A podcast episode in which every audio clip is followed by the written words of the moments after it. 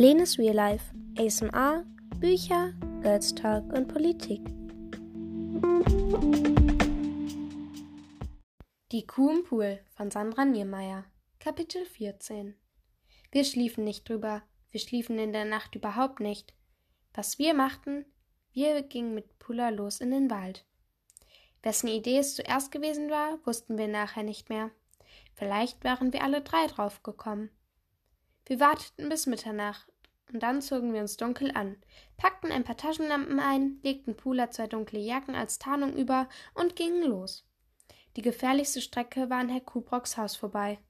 Vielleicht ging es, ging er nicht nur bei strömenden Regen spazieren, sondern jeden Abend. Wenn er uns erwischte, ließ er uns bestimmt nicht alleine in den Wald gehen.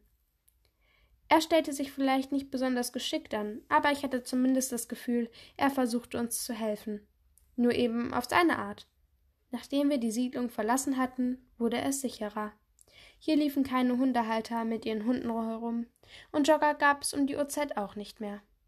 Vielleicht war sicherer nicht ganz zutreffend. Es wurde einsamer und dunkler, und mir war unheimlich zumute. In der Siedlung hatten Straßenlaternen den Weg erhellt, hier war es stockfinster. Wenn man kein elektrisches Licht hatte, merkte man erst, wie dunkel es nachts draußen, wenn, wie dunkel es nachts draußen werden konnte. Wally knipste ihre Taschenlampe an. Vollmond wäre besser, meinte sie. Dann können wir wenigstens etwas erkennen. Nein, das wäre doch noch gruseliger, widersprach Janis. Dann kommen die Werwölfe. Es gibt keine Werwölfe, sagte Wally. Aber sie klang nicht sehr überzeugt. Pula trottete ruhig neben uns her. Wir erreichten den Wald. Hier war es noch dunkler, weil wir nun auch nicht mehr die Autoscheinwerfer von der entfernten Landstraße sehen konnten. Janis machte seine Taschenlampe an. Ich ließ meine ausgeknipst. Wenn bei ihnen die Batterien leer liefen, hatten wir wenigstens noch meine. Unter unseren Füßen knackte trockene Zweige.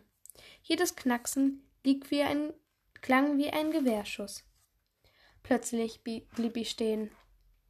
Was ist, wenn Jäger unterwegs sind, die Pulas Freunde abschießen, die Pulas Freundin abschießen wollen? sagte ich. Wir haben schließlich auch eine Kuh dabei. Vielleicht schießen sie auf uns. Im Dunkeln kann man das nicht so gut unterscheiden. Wally nagt an ihrer Unterlippe. Ich denke, dass Jäger eher in der Dämmerung auf, ihre, auf ihren Hochsitzen sitzen, meinte sie schließlich. Wenn es so stockfinster ist wie jetzt, dann sind sie nicht unterwegs. Außerdem haben wir Taschenlampen und die haben geflohene Kühe normalerweise nicht dabei. Und die Tierschützer? meinte Janis dann. Die schlafen jetzt, sagte Wally. Außerdem sind die nicht gefährlich. Na ja, die konnten schon gefährlich werden, dachte ich. Ich hatte Videos von wütenden Tierschützerhorden gesehen. Wenn sie fanden, dass ein Mensch Tiere quälte, gingen sie mit dem Menschen nicht gerade zimperlich um. Ich rannte vor einem Baum. Es war so finster, dass ich, dass ich ihn nicht bemerkt hatte. Der Schmerz an meiner Nase trieb mit Tränen in den Augen. Ich rieb mir über den Nasenrücken und fühlte etwas Feuchtes. Es roch nach Blut.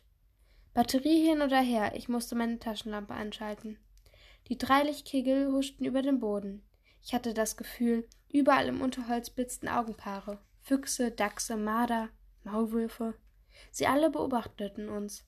Nein, Maulwürfe nicht. Die waren ja halb blind. Direkt vor uns lief ein Wildschwein über den Weg. Ich beachtete uns ni es beachtete uns nicht und verschwand eilig im Unterholz.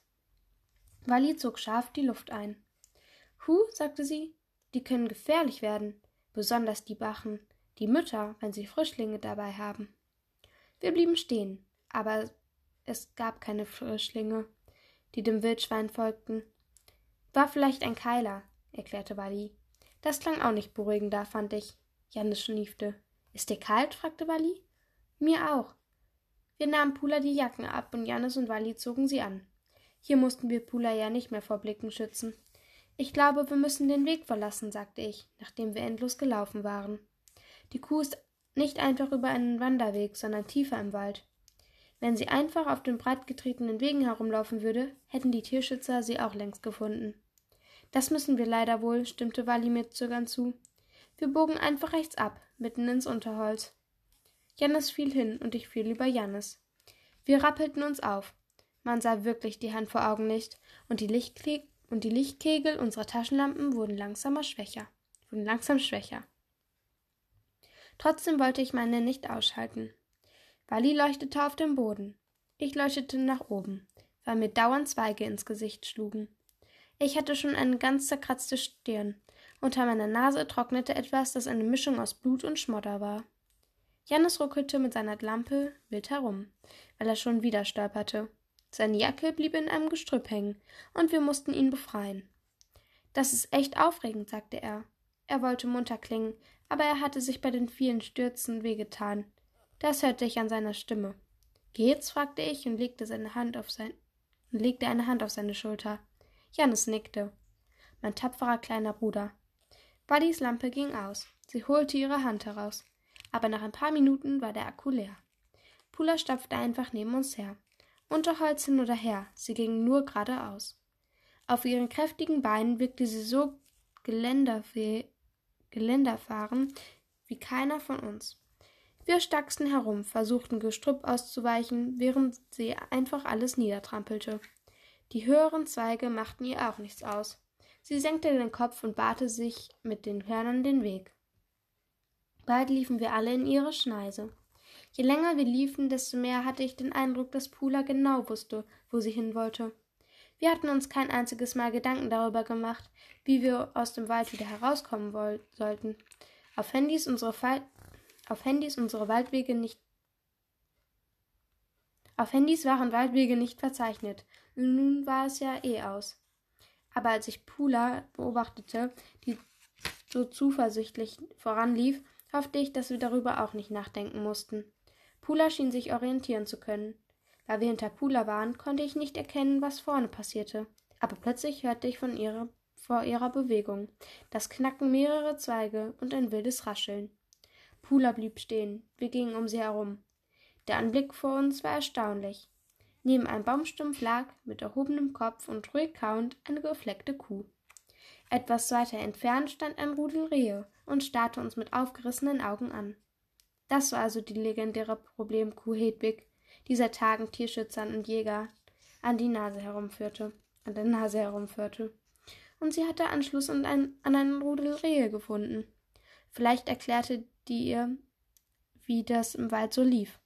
Sie erhob sich umständlich und kam langsam auf Pula zu. Pula ging auch auf sie zu. Sie streiften sich mit ihren Mäulern, dann, drücke, dann drückte die Kuh ihren Kopf gegen Pulas Flanke und blieb ganz ruhig stehen. Unser Lichtkegel tanzte über die beiden. Sie bewegten sich nicht. Pula stand ganz still und Hedwig drückte ihre Stirn gegen ihr Fell. Menschen umarmten sich, wenn sie lange getrennt waren. Kühe drückten ihre Köpfe aneinander. Das ist der süß, flüsterte Wally. Ich glaube, die beiden mögen sich. Das sagt jetzt wieder Pula. Na hör mal, natürlich mögen wir uns. Wir sind schließlich seit Jahren befreundet. Kühe schließen lebenslange Freundschaften und erkennen sich wieder, egal wie lang sie voneinander getrennt waren. Und wir waren sogar über einen Gatter hinweg befreundet. Das will was heißen. Aber dass sie Anschluss an ein Rudel Rehe gefunden hat, ist schon ein Ding. Das hätte ich ihr nicht zugetraut. Sie ist ein bisschen Sie ist ja ein bisschen wunderlich. Wir Hochlandrinder sind ruhige Vertreter. Es kann, es kann hageln, regnen oder schneien. Wir stehen unter einem Baum und kauen.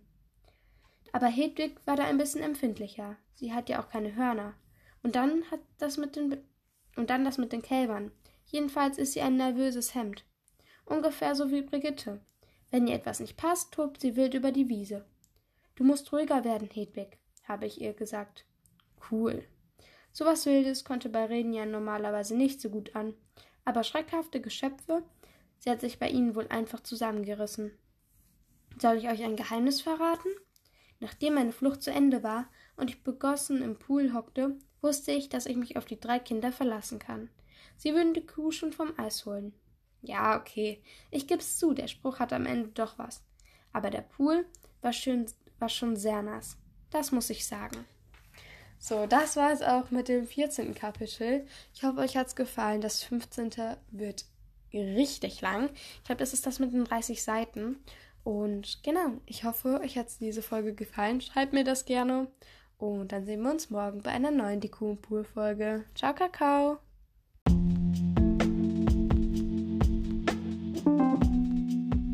Das war Lenes Real Life, ASMR, Bücher, Girls Talk und Politik.